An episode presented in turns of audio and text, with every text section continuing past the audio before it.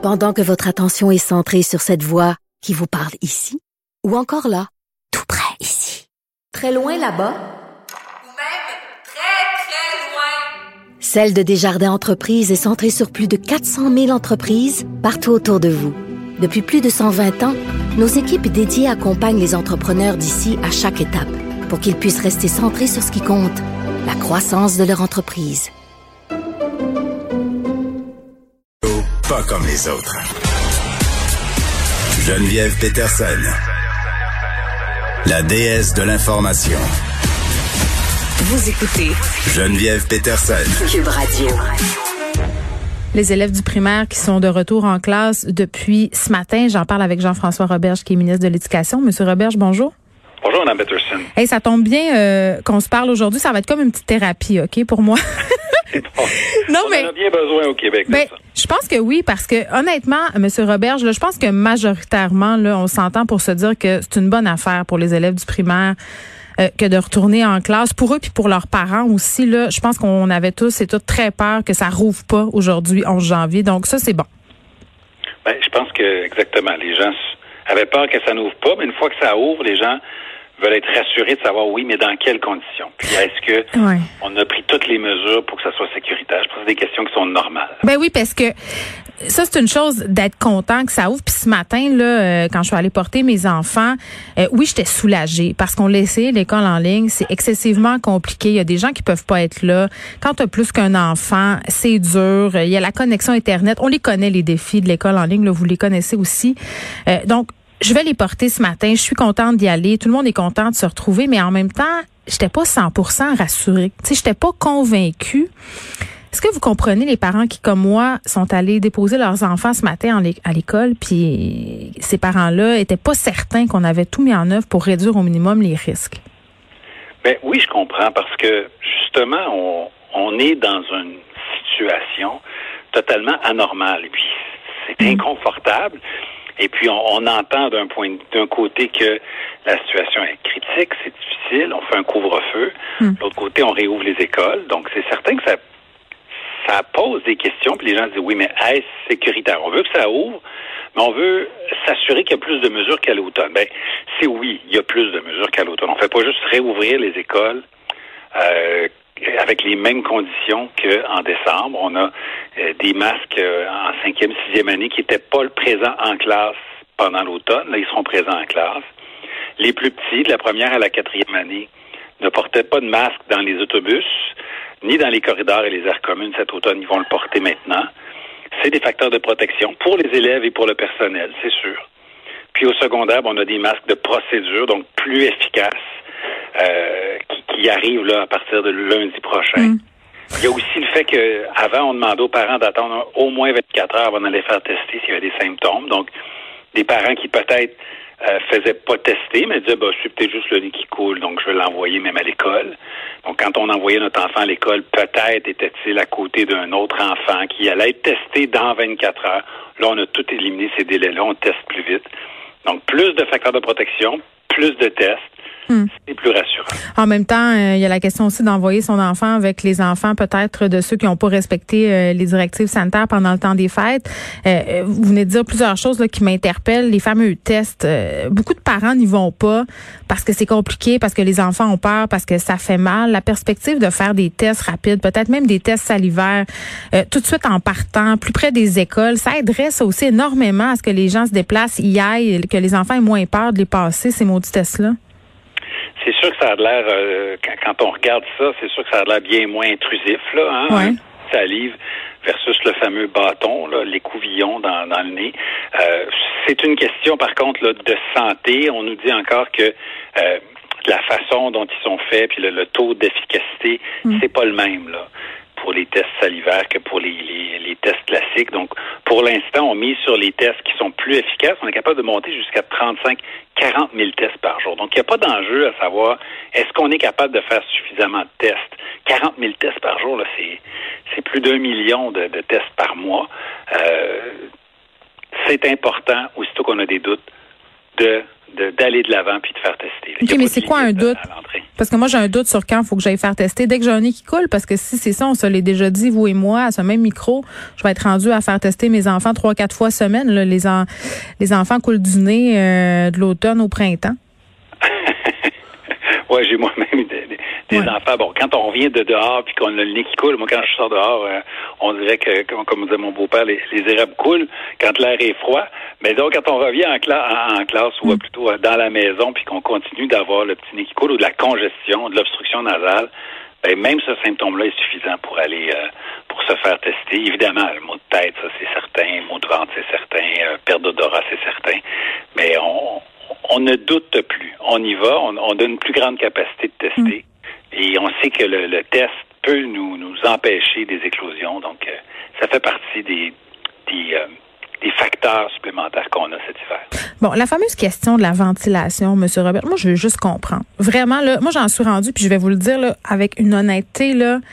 Euh, regarde, ça va être comme ça. Là. Je ne sais plus à quelle enseigne loger. Je me fais dire tellement de choses. D'un côté, en point de presse, vous dites que euh, c'est pas nécessaire avec ce qu'on sait actuellement, que la ventilation naturelle dans certains euh, locaux est suffisante. Euh, les experts dans d'autres domaines nous disent que bon, ça serait peut-être mieux de ventiler, fait que ça devient excessivement mêlant.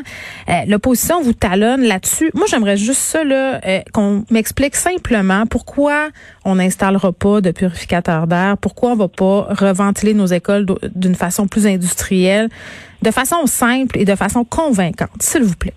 Mais d'abord, c'est deux questions différentes. Là. Euh, la ventilation, il n'y a personne qui dit que c'est pas important. Là. La, aérer nos écoles, c'est important avec l'apport d'air frais. L'idée, c'est de sortir l'air de la classe puis d'en rentrer hmm. de, la, nouvelle air. C'est pas de filtrer l'air ou de recycler l'air. C'est euh, ce que ce qu'ont dit les experts euh, qui ont été consultés par la santé publique puis euh, qui ont mené au rapport déposé par le docteur Massé de vendredi dernier.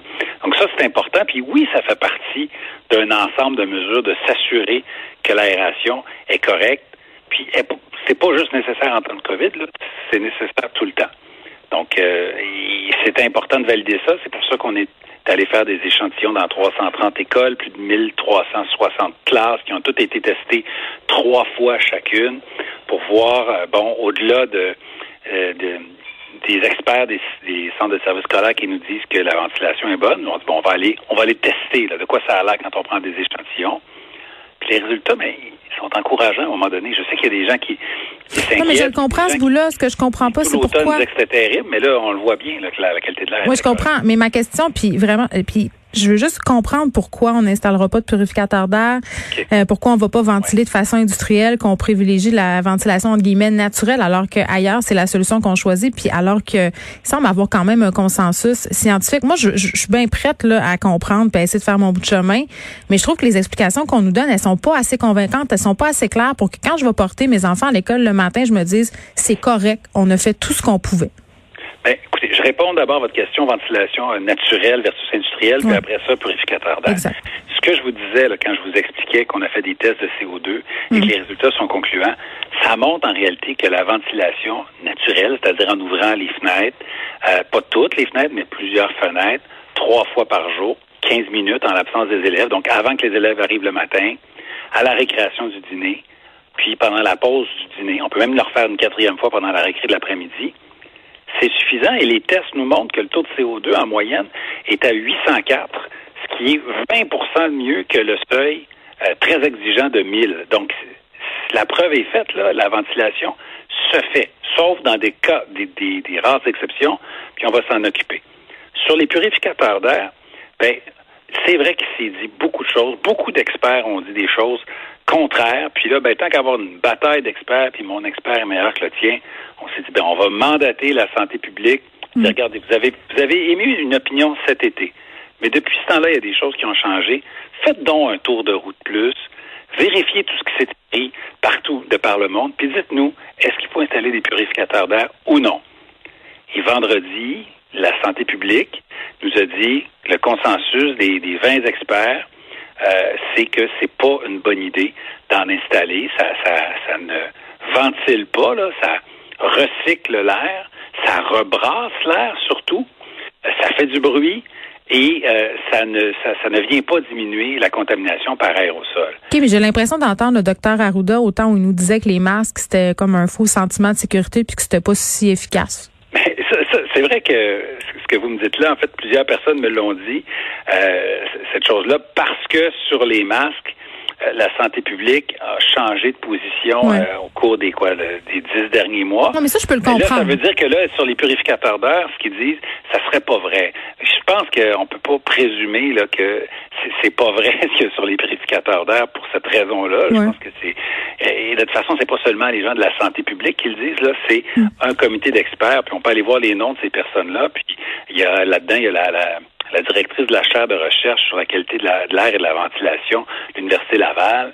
Donc, on a couvert assez large pour avoir un rapport qui soit très crédible. Vous êtes sûr de votre affaire. C'est ça, c'est ça que je comprends. Excusez-moi, j'ai Vous êtes sûr, vous êtes sûr de, votre, votre décision. Vous êtes sûr de votre Mais quand tout le monde va dans une, dans toutes sortes de directions différentes, à un moment donné, ça prend un phare sur qui on se guide. Puis, euh, au Québec, ben, c'est la direction de la santé publique nationale qui est notre phare et qui fait la recension. le phare va être imputable à un moment donné euh, si ça se passe mal. Là, euh, parlant de se passer mal, à partir de quand vous vous dites, OK, là, c'est assez, on referme les écoles, M. Roberge?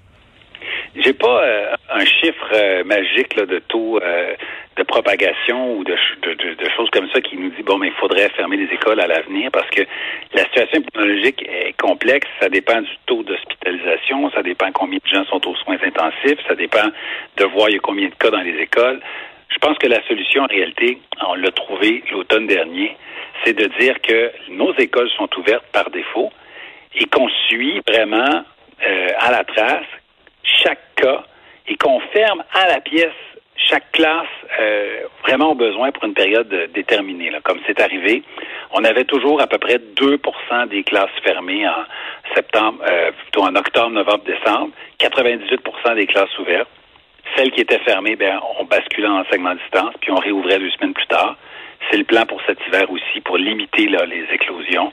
On garde nos écoles ouvertes et on ferme à la pièce des classes si on pense qu'il y a une éclosion dans une classe.